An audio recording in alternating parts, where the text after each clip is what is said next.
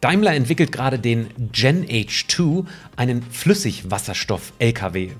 Und ja, ich weiß genau, was Sie jetzt denken. Wasserstoff im LKW, das ist doch viel zu teuer, zu gefährlich, zu aufwendig und die Brennstoffzelle im Vergleich zu den Batterieantrieben viel zu ineffizient. Bleiben Sie mal offen für eine etwas andere Sichtweise heute. Wir fragen einen Experten, der uns verrät, was Daimler mit seinen Wasserstoff-Lkw in Zukunft so vorhat. Willkommen bei Geladen, deinem Lieblings-Batterie-Podcast. Auf geht's! Geladen, der Batterie-Podcast mit Daniel Messling und Patrick Rosen. Und damit herzlich willkommen, Volker Hasenberg. Vielen Dank. Sie sind stellvertretender Leiter der Abteilung Regulierungsstrategie und Manager für Wasserstoffstrategie bei der Daimler Truck AG. Herr Hasenberg, was sind denn so die letzten Wasserstandsmeldungen bei der Entwicklung von Brennstoffzellen-Trucks bei der Daimler Truck AG? Was ist so der letzte Stand? Ja, wir arbeiten sehr, sehr intensiv an der Entwicklung von Wasserstoff-LKWs. Es ist für uns jetzt nicht einfach nur ein spannendes Entwicklungsprojekt mit äh, spannender Technik, sondern das ist ein Baustein unserer Technologiestrategie. Wir fahren eine Doppelstrategie. Sie haben es eingangs schon gesagt. Wir sind einer, nicht äh, der alleinige, sondern tatsächlich einer von, von vielen OEMs, die sowohl batterieelektrische LKWs entwickeln und jetzt auch schon auf der Straße haben, aber eben auch Wasserstoff-LKWs als zusätzliche Komponente. Wir wundern uns ehrlich gesagt schon sehr, dass äh, es immer Leute gibt, die es besser wissen und sagen, na ja, der Wasserstoff, der wird ja nie eine Chance haben. So aus Spaß machen das ja die großen OEMs inklusive Daimler Truck bestimmt nicht. Wir sprechen heute mal auch über alle die Vorteile, die sich bei Wasserstofftrucks irgendwie anbieten. Bei Ihnen, da gibt's ja schon erste Fahrzeuge im Feld. Vielleicht fangen wir mal mit dem Gen H2 Truck an von der Daimler Truck AG. Äh, gibt's davon schon Fahrzeuge, die real fahren oder reden wir da noch über Testfahrzeuge? Na, wir reden erstmal über Testfahrzeuge, das ist richtig. Sie haben den Gen H2-Truck äh, erwähnt. Das sind Fahrzeuge, die wir jetzt in den letzten Monaten im Dauertest haben. Das heißt also wirklich auf Herz und Nieren geprüft werden, damit eben die Technik auch alltagsfähig äh, ist und deswegen bei Kunden eingesetzt werden können. Und genau das ist der nächste Schritt. Ja, wir haben jetzt einzelne Prototypen. Wir fangen dann an, Fahrzeuge an Kunden auszuliefern, um dann wirklich eben auch im klassischen Kundeneinsatz die Fahrzeuge zu erproben. Und dann der dritte Schritt ist die Serienentwicklung.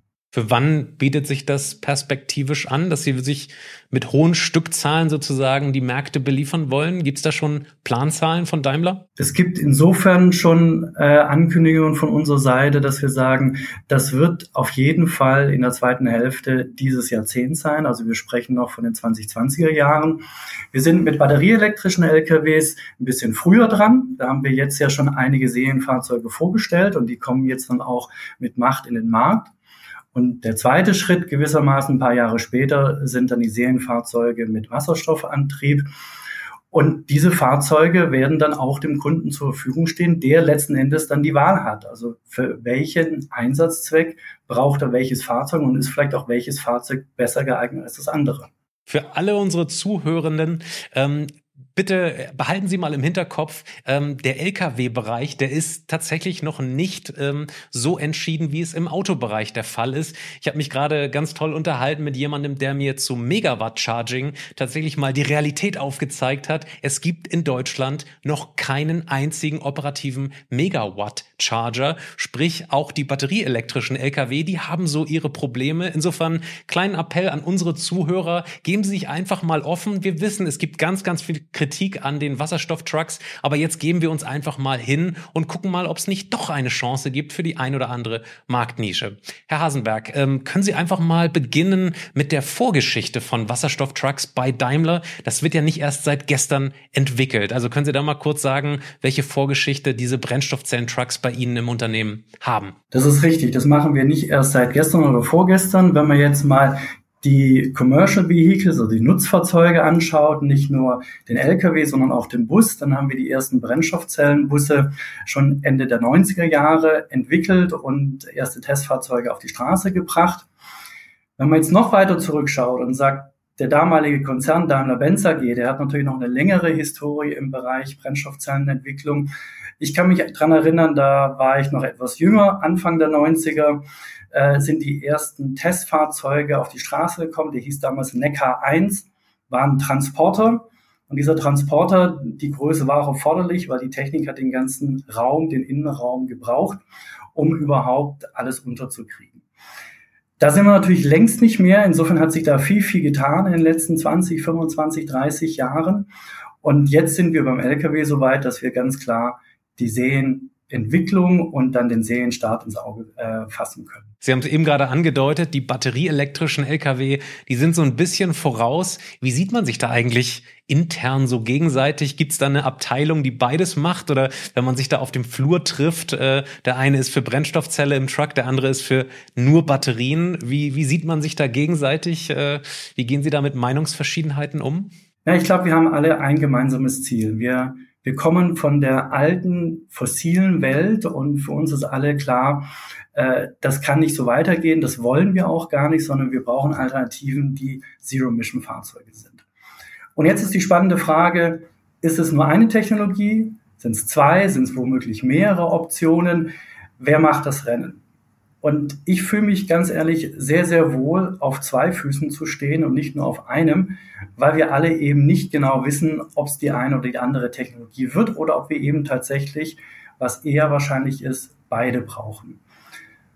Und mit dieser, mit dieser Einschätzung und auch mit diesem äh, mit diesem Wohlfühlen, dass wir zwei Technologien verfolgen, äh, da bin ich nicht alleine. Äh, da sind meine Kolleginnen und Kollegen im, im Konzern ähnlich unterwegs. Und insofern ist es nachher letzten Endes eine Entscheidung beim Kunden, der sich für die eine oder die andere Technologie entscheiden kann. Und ob dann nachher der Anteil der batterieelektrischen Fahrzeuge so ist und Brennstoffzellenfahrzeuge so, das wird sich zeigen. Und natürlich so viel gehört zur Wahrheit auch und vielleicht kommen wir da auch noch äh, zu diesen Themen. Äh, nicht nur das Fahrzeug an sich muss entwickelt werden und äh, trägt dazu bei, wie der Kunde sich entscheidet. Natürlich muss die Infrastruktur vorhanden sein. Natürlich muss Energie bezahlbar sein. Das sind alles wichtige Faktoren für unsere Kunden. Und da haben wir ganz offen bei beiden Technologien noch dicke Bretter zu bohren. Aber dann fangen wir doch mal genau an der Stelle an, aus Sicht des Kunden. Wann würde der sich denn potenziell für den Brennstoffzellen-Truck entscheiden und gegen den batterieelektrischen Truck? Also jetzt ganz grundsätzlich, welche Marktnischen visieren Sie denn damit an? Wir müssen, glaube ich, erstmal verstehen, wo wir herkommen und äh, wie Gütertransport in Deutschland, Europa, in der Welt funktioniert. Und der Straßengütertransport ist sehr äh, erfolgreich, weil er auch sehr und extrem flexibel ist. Sie können letzten Endlich über mehrere tausend Kilometer fahren, ohne irgendwie auf Infrastruktur angewiesen zu sein. Wenn Sie dann mal tanken, dann können Sie innerhalb von wenigen Minuten das Fahrzeug wieder auftanken. Das heißt, Sie haben keinerlei Zeitverlust. Sie müssen nicht unbedingt planen. Sie können das Fahrzeug bestmöglich einsetzen. Und Brennstoffzellenfahrzeuge kommen dieser, diesen Anforderungen, die wir heute haben, mit am nächsten. Sie müssen nicht überall die Nase vorn haben. Da gibt es andere gute Beispiele, warum batterieelektrische Fahrzeuge die bessere Wahl sind.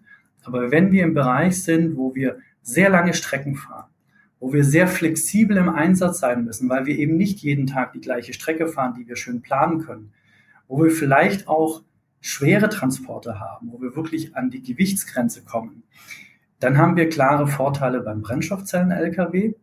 Aber klar ist auch, es muss sich immer noch für den Kunden als Business Case rechnen. Es muss für ihn wirtschaftlich sein.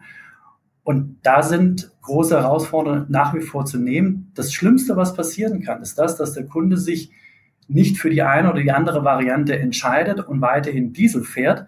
Dann haben wir genau nämlich als Gesellschaft nichts gewonnen, weil dann haben wir weiterhin große CO2-Emissionen.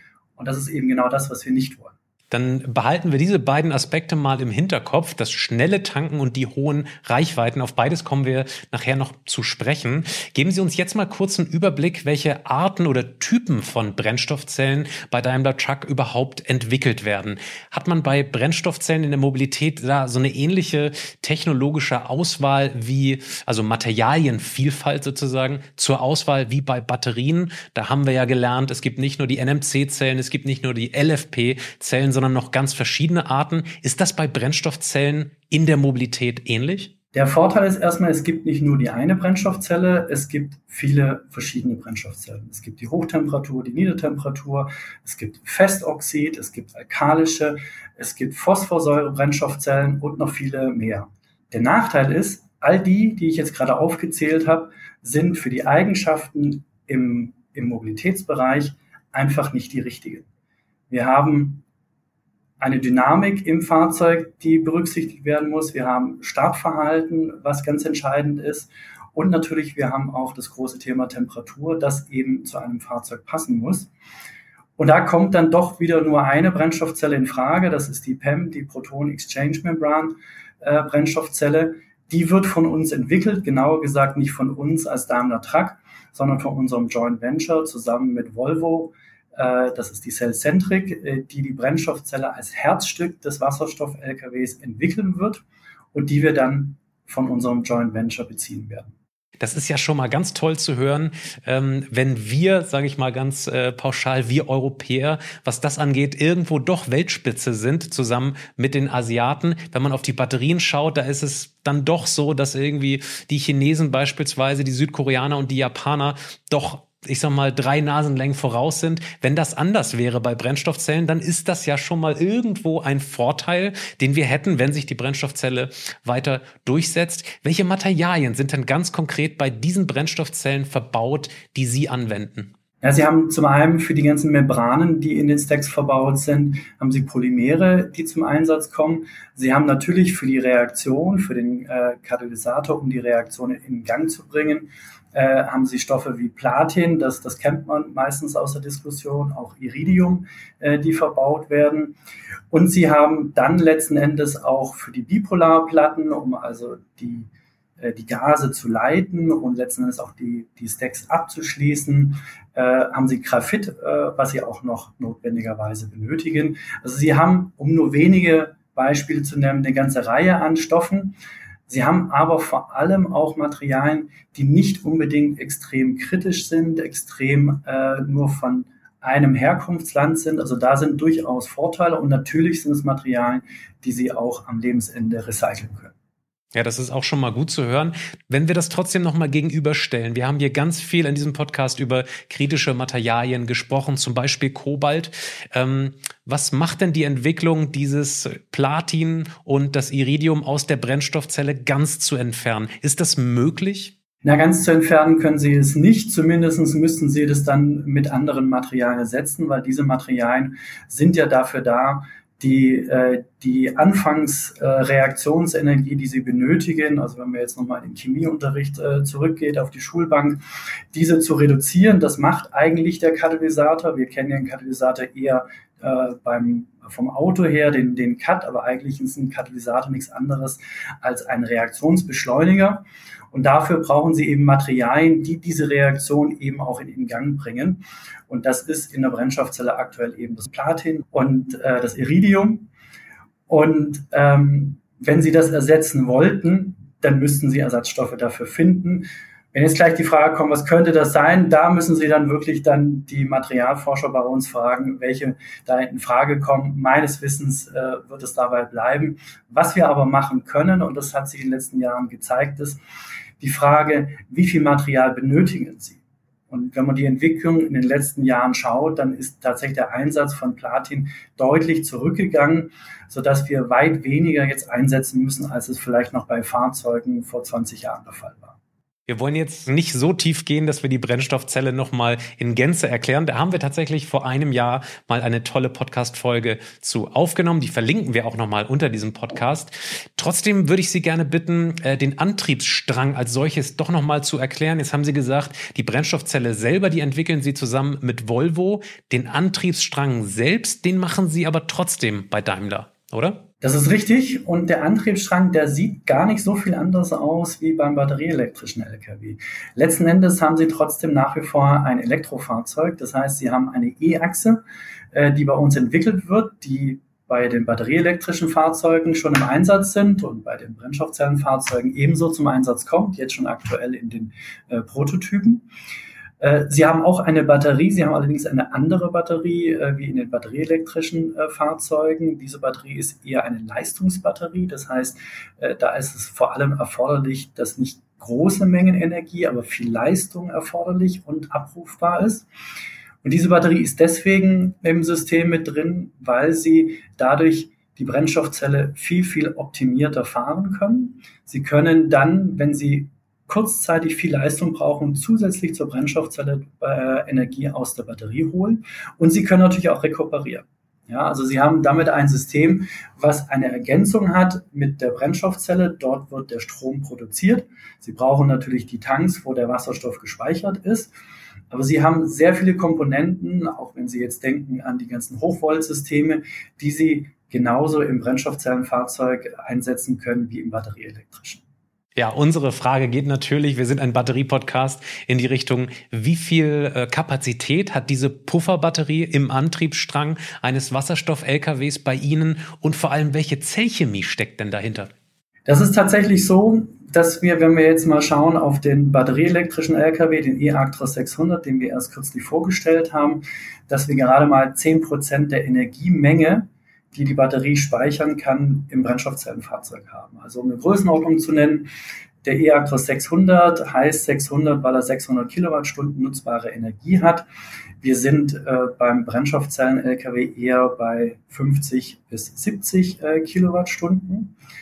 Äh, und bei der Frage, äh, die Zellchemie, ich habe ganz offen gesagt vor diesem Podcast äh, nochmal mit unseren Kollegen gesprochen. Wir haben tatsächlich noch keine öffentlichen Äußerungen gemacht. Insofern muss ich Sie da noch ein bisschen gedulden. Aber ich kann Ihnen sagen, äh, das sind jetzt zumindest keine irgendwie großen Überraschungen mit irgendwelchen fancy Materialien, die noch keiner gehört hat. Also will sagen, sehr ähnlich, aber tatsächlich von den Eigenschaften insofern anders, weil sie mehr Leistung liefert die Batterie und weniger Energie. Springen wir doch gleich zum Thema Reichweite von Brennstoffzellen Trucks. Ähm, wir haben hier von Designwerk gehört. Designwerk ist ein E-Lkw-Hersteller rein batteriebetrieben. Die haben einen Weltrekord aufgestellt mit 1099 Kilometern. Jetzt haben wir gehört, im September haben sie mit ihrem Gen H2 Truck beim Hydrogen Record Run eine Reichweite von 1047 Kilometern mit nur einer Tankfüllung hingelegt. Da fragen wir uns natürlich, wenn Sie das Thema Reichweite so als Alleinstellungsmerkmal äh, preisen, warum ist denn da nicht viel mehr drin? Also wenn Sie mal gedanklich einen ganzen Truck voller Wasserstoff laden, dann würde doch wahrscheinlich tausende Kilometer Reichweite hinten rauskommen, oder? Ja, jetzt muss man natürlich dann immer schauen, wie ist der LKW konfiguriert, damit er auch wirklich im Alltag einsatzfähig ist. Sie haben das Beispiel Designwerk gebracht. Ähm, das ist richtig. Prinzipiell, wenn ich irgendwie so viele äh, Batterien unterbringen kann, dann kann ich natürlich auch eine große Reichweite erzeugen. Ob das jetzt dann nachher der Alltagszweck ist und dass ich dann auch wirklich den, äh, den LKW, so wie ich ihn einsetzen möchte, so viel Platz und auch so viel Gewicht äh, dann für die Batterien äh, ermöglicht, steht auf einem anderen Blatt. Wir haben bei dem äh, Record Run, den wir im September gemacht haben, einen Prototypen, der letzten Endes nur den Bauraum nutzt, den er auch in einem Diesel-LKW nutzt, nämlich zwischen den Rädern. Wir haben links und rechts einmal die Wasserstofftanks. Da passen aktuell rund 80 Kilogramm Wasserstoff äh, rein, also jeweils 40 je Tank. Und damit haben wir letzten Endes vom Bauraum her eigentlich genau den Platz, der zur Verfügung steht, ohne dass wir noch einen einen Tower irgendwie hinter der Kabine machen müssen und da noch, äh, noch zusätzliche Tanks verbauen müssen. Das heißt, äh, mit dieser Konfiguration sind wir schon sehr nah am Alltag und damit eben realistisch bei den 1000 Kilometern. Ich vergleiche das eher mit unserem E-Actros 600. Auch der ist so konfiguriert, dass er wirklich breit äh, im Alltag eingesetzt werden kann. Der kommt realistisch auf 500 Kilometer als reiner Batterie-LKW. Auch das ist wirklich schon sehr, sehr gut. Und eine gute Balance zwischen Mehrgewicht, Bauraum, den ich brauche und aber eben notwendige Reichweite für den Einsatzzweck. Und Sie haben es eben gesagt, richtig, wir brauchen nicht jeden Tag diese 1000 Kilometer. Wir haben viele Fahrzeuge, die deutlich weniger fahren, aber wir haben durchaus Fahrzeuge, die über 120.000, über 150.000 Kilometer im Jahr fahren. Das ist pro Tag schon eine Menge Holz. Und dann stellt sich immer die Frage, wenn ich zu jedem Zeitpunkt, ob laden oder tanken, aber bei jeder Gelegenheit, wo der LKW steht, die Möglichkeit habe, äh, ihn wieder voll zu machen, dann kann ich den vielleicht noch flexibel einsetzen ohne dass ich auf die 1000 Kilometer angewiesen bin. Die Gretchenfrage ist nur, werde ich so ein dichtes Netz haben, dass ich wirklich immer dann, wenn ich den LKW abstelle, sofort den Rüssel reinhängen kann oder sofort den Stecker reinstecken kann? Oder habe ich eher eine Situation, wo ich dann den LKW vielleicht stehen lasse aber da nicht unbedingt eine Lademöglichkeit oder eine Tankmöglichkeit ist. Wir reden jetzt trotzdem mal über den Wasserstoff an den ersten Wasserstofftankstellen. Der Gen H2 Truck, den Daimler Truck da rausgebracht hat, der tankt ja sogar Flüssigwasserstoff. Äh, kann denn der Truck als erste Frage auch gasförmig tanken? Das kann er natürlich nicht, weil das wäre dann ein anderes Tanksystem. Äh, Sie müssen sich das so vorstellen, vereinfacht gesagt, äh, wenn ich gasförmigen Wasserstoff tanke, dann habe ich nichts anderes wie äh, Druckgasflaschen als Tanks. Wenn ich flüssig tanke, dann habe ich eine Thermoskanne am, am Fahrzeug. Also letzten Endes ist es einfach ein ganz anderes System und deswegen muss dann dieser LKW auch flüssig tanken. Geben Sie uns da kurz mal einen Überblick. Wie viele äh, Wasserstofftankstellen in Deutschland können denn schon flüssig Wasserstoff tanken? Sehen Sie da die große Zukunft? Naja, wir sind da tatsächlich, und Sie haben das Beispiel ja schön äh, gebracht, äh, die Anzahl der Megawatt-Charger ist im Moment gerade bei null. Die Anzahl der Flüssig-Tankstellen, wir haben eine Forschungstankstelle in, in Wörth und es werden allerdings jetzt äh, zusätzlich weitere aufgebaut werden. Es gab jetzt einen letzten äh, Förderaufruf vom Verkehrsministerium, wo weitere 50, 60 Tankstellen aufgebaut werden sollen. Und fünf davon werden auf jeden Fall mit äh, Flüssigwasserstoff äh, nicht nur angeliefert, sondern auch betankt werden. Insofern ist da durchaus eine Entwicklung, dass Tankstellen aufgebaut werden.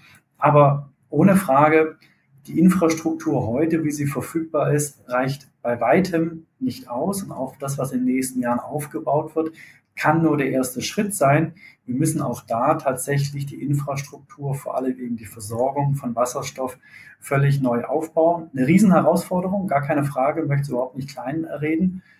Aber wir haben halt die Herausforderung prinzipiell. Wir haben die beim Wasserstoff, beim Strom, aber ganz genauso.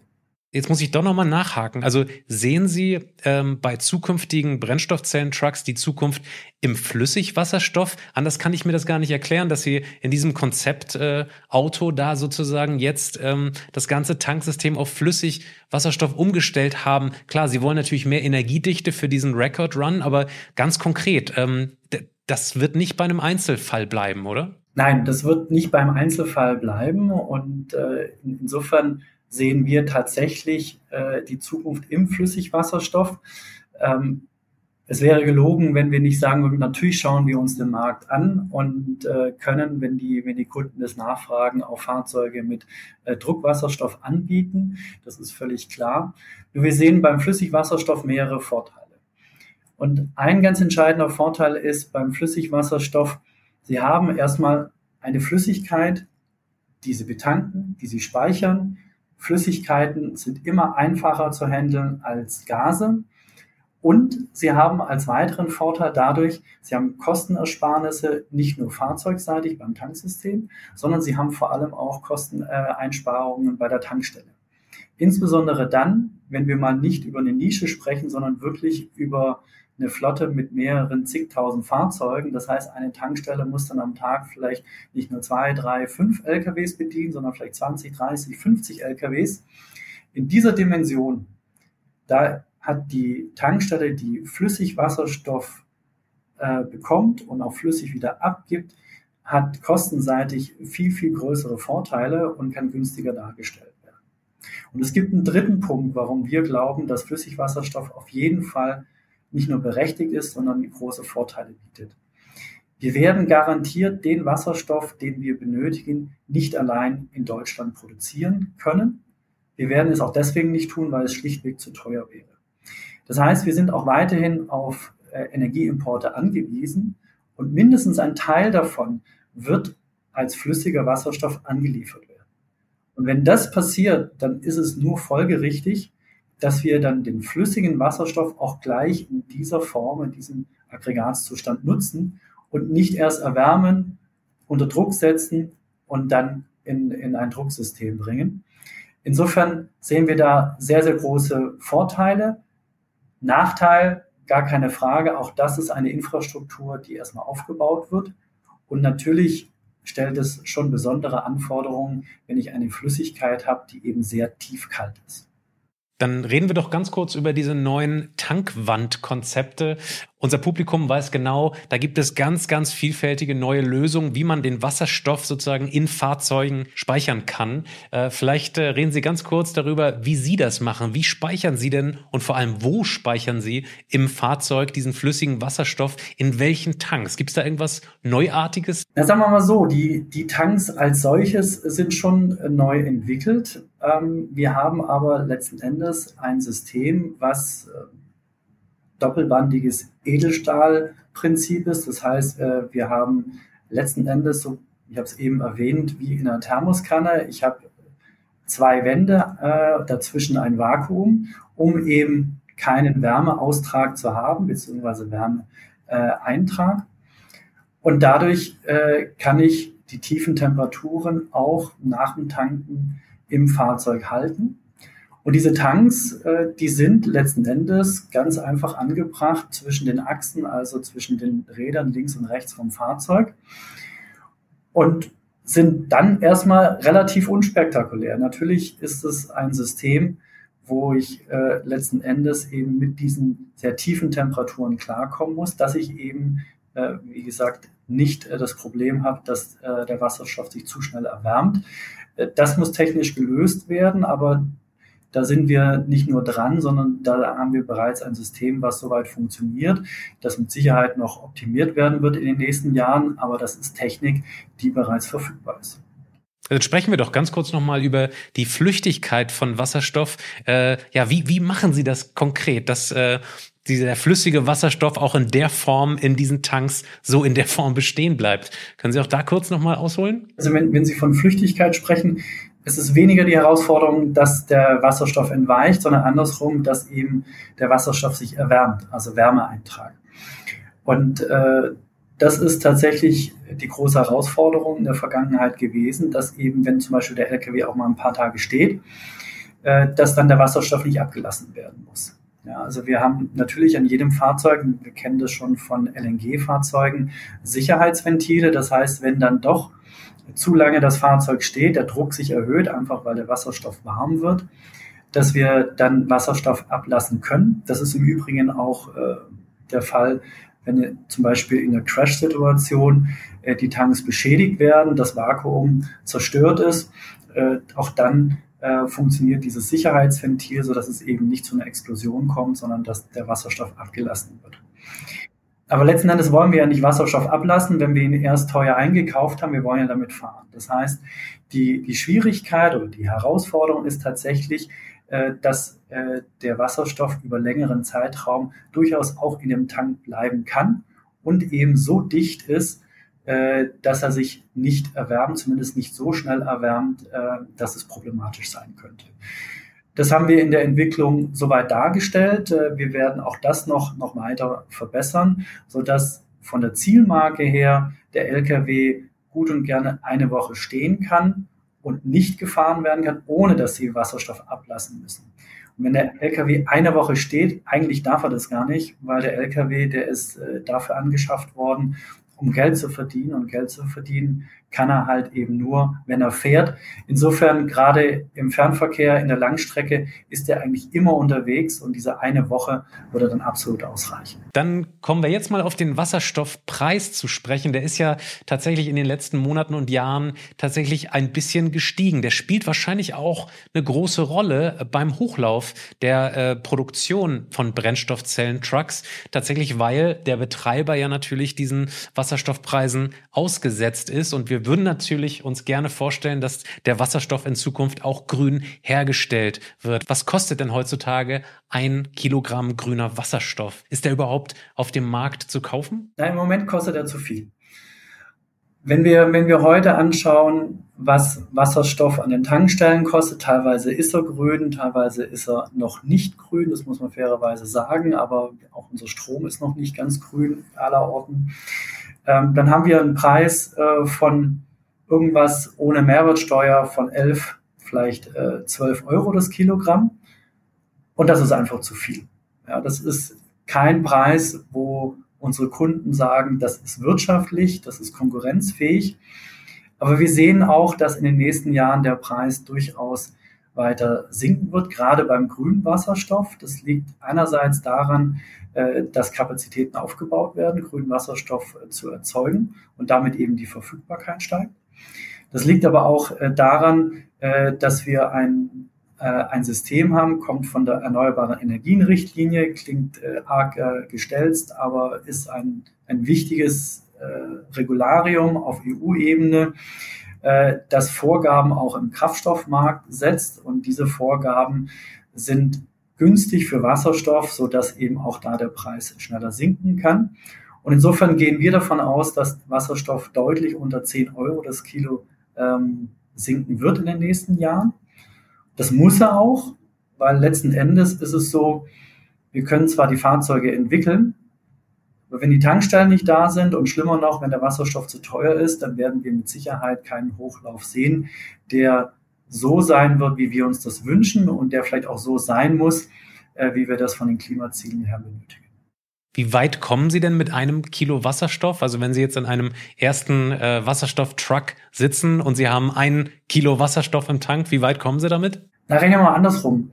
Äh, was brauche ich für 100 Kilometer? Und das ist so, so ein Wert, äh, den hat jeder bei seinem Pkw im Kopf. Und wer sich mit LKWs beschäftigt, weiß in etwa, naja, wie viel Liter Diesel brauche ich denn? Beim Wasserstoff ist es so, wir haben ja jetzt, wir haben es eben erwähnt, den, den Hydrogen äh, Record Run gehabt äh, und da waren wir bei etwas mehr als, als sieben Kilogramm auf 100 Kilometer. Und das ist jetzt einer unserer ersten Prototypen gewesen. Das heißt, äh, das, da sind wir schon richtig gut dabei. Ähm, man muss berücksichtigen, äh, das ist dann, wenn man das umrechnet auf Liter Diesel-Äquivalent, dann sind wir dann eher bei 21, 22 Liter vielleicht. das ist schon ziemlich, ziemlich gut und sehr effizient. Und es ist, wie gesagt, nur ein Prototyp. Das heißt, da ist auf jeden Fall noch Entwicklungspotenzial, so dass wir da auf jeden Fall äh, vom Verbrauch weiter runterkommen und müssen wir tatsächlich auch, um stärker in die Wirtschaftlichkeit zu kommen. Ein anderer Aspekt bei Brennstoffzellen-Autos, kann ich mich dran erinnern, war immer die häufige Wartung, beziehungsweise auch früher die Lebensdauer der Brennstoffzellen. Haben Sie da erste ähm, ja, Garantien ausgesprochen für Ihre Kunden, beziehungsweise wie lange hält denn so eine Brennstoffzelle, wenn Sie das in einen E-Lkw einbauen? Wir müssen grundsätzlich bei allen Komponenten beim LKW letzten Endes auf die Lebenszeit von einem typischen LKW zielen. Und Lebenszeit heißt irgendwas 1, 1,2 Millionen Kilometer, die ein LKW fahren sollte. Wenn Sie irgendwelche Komponenten austauschen, die das Herz von so einem LKW sind, dann rechnet sich das nicht. Das gilt für die Batterie genauso wie für die Brennstoffzelle. Insofern muss die Lebenszeit schon gewährleistet sein. Wir haben tatsächlich, und das liegt jetzt schon 20 Jahre zurück, mit den äh, Brennstoffzellenbussen, die wir damals im Einsatz hatten, gezeigt, dass die Lebensdauer das durchaus kann. Und wir haben jetzt natürlich eine Weiterentwicklung, sodass äh, diese Lebenszeit auch garantiert werden kann. Garantien für die Kunden, da sind wir insofern noch nicht so weit, weil wir jetzt im Moment erst im, im Aufbau sind und die ersten Testfahrzeuge dann in den nächsten ein, zwei Jahren an die Kunden gehen werden. Aber natürlich wird es dann wenn wir in der Serie sind, auch äh, entsprechende Garantien geben. Davon gehe ich fest aus. Jetzt sind Sie auch Experte für CO2-Flottenregulierungsanforderungen für Lkw. Schwieriges Wort. Welche Regulation spürt Daimler denn derzeit schon als Lkw-Bauer seitens der EU? Sie werden wahrscheinlich irgendwann bestraft werden, wenn Sie noch länger fossile äh, Lkw bauen, richtig? Das ist so. Ähm, und die größte Herausforderung ist äh, in der Tat, äh, sind die CO2-Flottenziele für Neufahrzeuge in Europa. Wir werden voraussichtlich 2030 ein Ziel haben von minus 45 Prozent gemessen an einem äh, Basiswert von 2019, 2020. Das heißt faktisch fast eine Halbierung innerhalb von zehn Jahren. Und diese Reduktion ist so enorm, das kriegen Sie mit konventionellen Maßnahmen, also zum Beispiel verbesserte Aerodynamik, äh, bessere Reifen, kriegen Sie nicht hin. Das heißt, Sie können dieses Ziel nur erreichen, wenn Sie Zero-Emission-Fahrzeuge in den Markt bringen. Batterieelektrische auf der einen, Brennstoffzellen, LKWs auf der anderen Seite.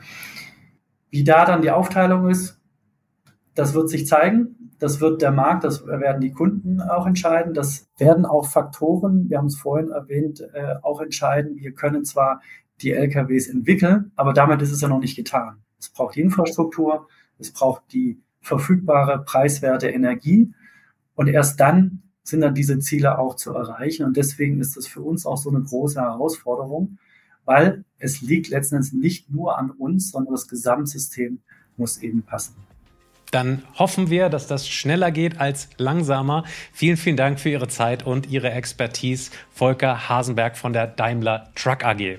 Liebes Publikum, jetzt sind Sie dran. Wenn Sie Fragen haben oder Anregungen, dann mailen Sie uns die doch zu an patrick.rosen.kit.edu oder an daniel.messling.kit.edu oder schreiben Sie es wie immer gerne in die Kommentare unter diesem Podcast. Machen Sie es gut, bis zum nächsten Mal. Tschüss. Geladen der Batterie-Podcast mit Daniel Messling und Patrick Rosen. Dieser Podcast wird produziert vom Helmholtz-Institut Ulm, dem Exzellenzcluster Polis und Celeste, dem Center for Electrochemical Energy Storage Ulm und Karlsruhe, einer Forschungsplattform des Karlsruher Instituts für Technologie und der Universität Ulm. Außerdem unterstützen diesen Podcast das Zentrum für Sonnenenergie und Wasserstoffforschung Baden-Württemberg und das Deutsche Zentrum für Luft- und Raumfahrt.